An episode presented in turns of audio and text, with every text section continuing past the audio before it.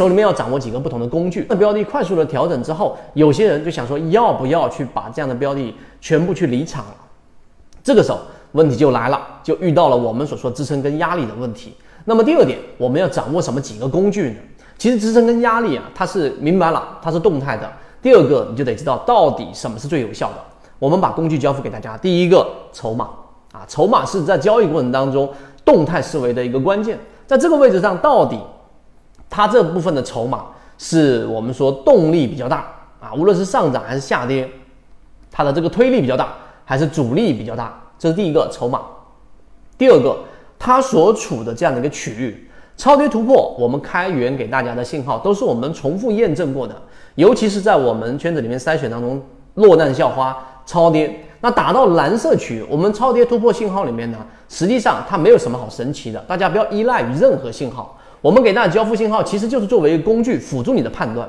当一个标的处于，我们把它划分为几个区域，有上趋势、次上趋势、下趋势和这个次下趋势，一共是四条线。在不同的区域当中，它的推力、它的这个阻力是不一样的。我举个简单的例子，当一个标的往在灰色震荡，就弱弱势震荡，就正常的区域当中，就在次下跟次上之间不断的震荡。当它完成了次上趋势的突破的时候，那这个时候次上趋势是一个的压力，一旦突破，它就进入到黄色的强势上升的一个通道。那么这种情况之下，你要想刚才我说那个问题，这个区域它的筹码是怎么样的一个状态？这个区域的筹码一定是我们说推力大于阻力，因为它在上涨加速，因为我们用模型筛选过，它要不就是散户大幅割肉，要不就是有很强的护城河。那么这样的标的一旦形成加速，那你想一想，这里面的资金到底是我们所说的散户，还是我们所说的大资金？我们判断，大部分要不就是游资，要不就机构在前面已经做好这样的一个底仓了。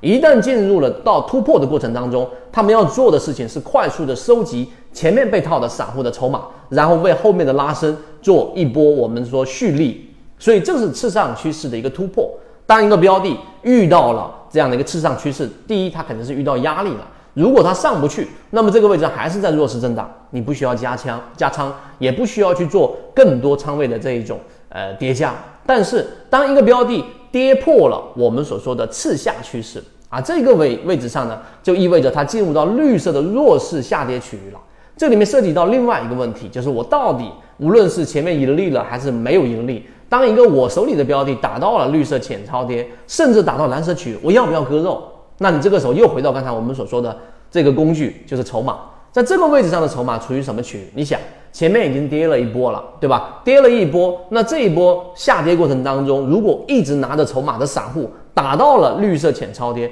或者蓝色区域，就像今天我们所提到这个标的弗拉特打到了这个绿色区域啊，接近到蓝色区还没到，那么这种区域的时候，大部分手里面持有筹码的散户，他要做的事情就是在恐慌的驱使之下，非常容易就把手里面的筹码抛售掉。那么这个时候，如果你是有经过我们圈子里面所说的系统化的训练自己交易模式的这个位置啊，肯定是不适合去做抛售的。在概率上啊，在概率上，这个地方你一旦抛售，你极其容易一抛售就会把股票给卖空了。那结果是今天尾盘又快速的拉到收红。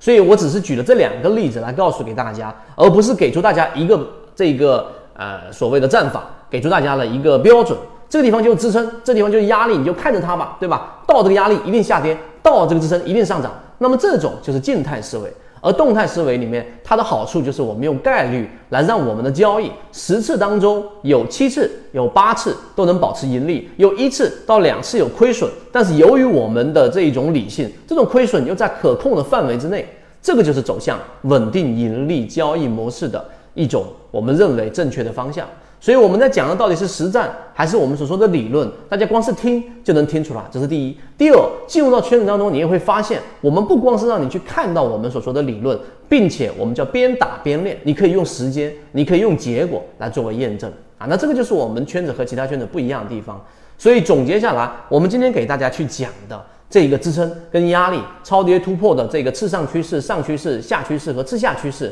这四条线，是把你的个股处于不同的区域然后去做了一个整理那么回头我会整理出一个图文的东西给大家方便大家平常判断的时候去知道在什么位置它的阻力是比较强的在什么位置它的这一个推力是比较强的。圈子从二零一六年到现在都分享模型一方面是自己记录自己的交易系统另外一方面可以帮助大家建立完整的交易系统。系统进化模型可以一步关注泽西船长公众平台。